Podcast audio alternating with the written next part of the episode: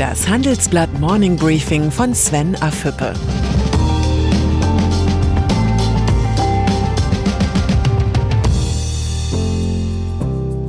Guten Morgen allerseits. Heute ist Freitag, der 17. Juli. Und das sind unsere Themen. Wirecard-Skandal. Suche nach dem Schuldigen. China. Aufschwung mit Hindernissen. Und Daimlers verschleppte Sanierung. Wirecard. Die Aufarbeitung des Wirecard-Skandals geht in die zweite Phase. Nach der Empörung von Aktionären, Aufsehern und Politikern hat jetzt die Suche nach den Schuldigen begonnen. Die juristische Klärung des Falls steht zwar noch ganz am Anfang, doch Finanzminister Olaf Scholz ist sich bereits sicher, dass die staatliche Finanzaufsicht keine eigenen Fehler begangen hat. In einem Bericht an den Bundestag lässt Scholz verbreiten, dass die BaFin wiederholt Vorwürfen der Bilanzmanipulation gegen Wirecard nachgegangen sei. Ein anderes Ergebnis hätte auch überrascht. Schließlich untersteht die BaFin dem Bundesfinanzministerium. Schuldzuweisungen als selbstgefühlter Kanzlerkandidat der SPD kommt die Wirecard-Affäre für Olaf Scholz reichlich ungelegen. Um möglichen Schaden abzuwenden, verortet der Vizekanzler entsprechend entschlossen die Verantwortung für den Bilanzskandal bei Dritten, den Wirtschaftsprüfern. In einem Schreiben des Finanzministeriums heißt es, Wirecard habe von 2009 bis 2018 einen testierten und mit einem uneingeschränkten Bestätigungsvermerk der EY Wirtschaftsprüfungsgesellschaft versehenen Abschluss- und Lagebericht vorgelegt. Kaum zu glauben, dass der Fall so einfach liegt. Chatprotokolle mein Kollege Felix Holtermann hat den Aufstieg und Fall von Wirecard intensiv begleitet. Nun ist ihm ein besonderer Coup gelungen. Ihm liegen die Chatprotokolle des früheren Wirecard-Vorstands Jan Marsalek vor. Sie stammen aus den letzten zwei Wochen vor dem Absturz des DAX-Konzerns. Tausende Textnachrichten offenbaren das wahre Gesicht von Deutschlands meistgesuchtem Manager. Am Sonntag nach dem großen Crash schrieb der flüchtige Marsalek im Messenger-Chat, einer muss Schuld haben und ich bin die naheliegende Wahl.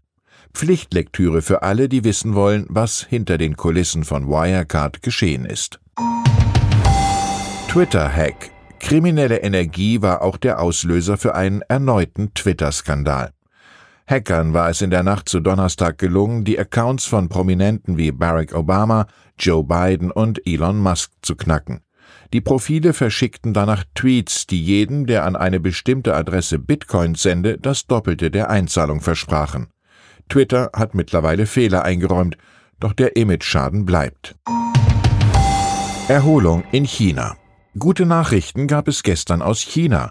Nach Angaben der staatlichen Statistikbehörde ist die Wirtschaft der Volksrepublik im zweiten Quartal um 3,2 Prozent im Vergleich zum Vorjahreszeitraum gewachsen.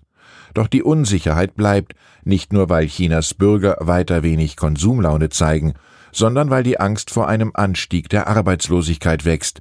Es geht aufwärts in China. Die Frage ist, wie lange noch? Europäische Zentralbank. Auf eine Erholung der europäischen Wirtschaft setzt offenbar auch die Europäische Zentralbank. Die Währungshüter um Notenbankchefin Christine Lagarde entschieden gestern, dass es aktuell nichts zu entscheiden gibt. Im Notfall sei die Notenbank aber bereit, alle Instrumente anzupassen. Man kann nur hoffen, dass es nicht dazu kommt. Schließlich hat die EZB erst im Juni ihr Anleihekaufprogramm um 600 Milliarden Euro erhöht. Den Leitsatz ihres Vorgängers Mario Draghi in der Eurokrise scheint Christine Lagarde eins zu eins übernommen zu haben. Whatever it takes. Daimler in der Krise.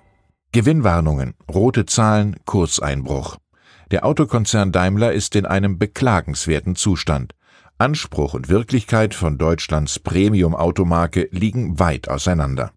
Daran hat auch Ola Kellenius in seinem ersten Jahr als Konzernchef nicht viel ändern können, auch wenn die Ergebnisse im zweiten Quartal besser als erwartet ausgefallen sind. In der aktuellen Titelgeschichte haben meine Kollegen Franz Hubig und Martin Murphy Hintergründe und Folgen der verschleppten Sanierung recherchiert. Im Interview mit dem Handelsblatt erklärt Kellenius seine Strategie für den Turnaround, mit Jobabbau, Werksschließungen und Modellveränderungen will der Daimler-Boss den angeschlagenen Autokonzern wieder auf Kurs bringen. Kellenius wichtigste Botschaften Wir wollen zurück zu unserem Kern als Hersteller von modernen Luxusfahrzeugen.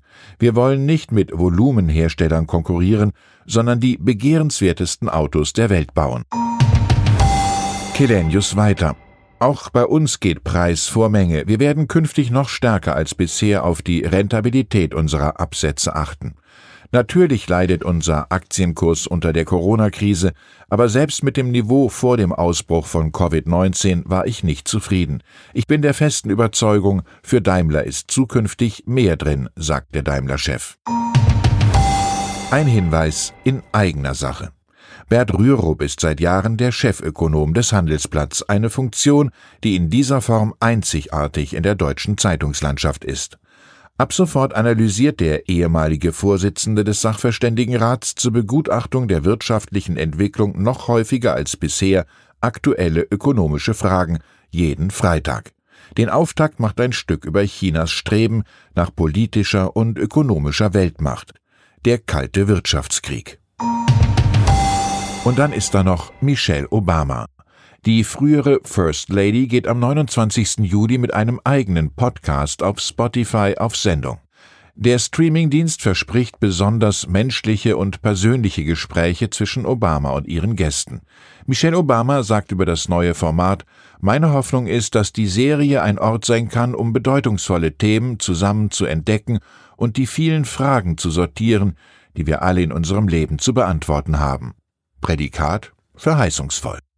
Ich wünsche Ihnen ein erholsames und inspirierendes Wochenende. Herzliche Grüße, Ihr Sven Affüppe.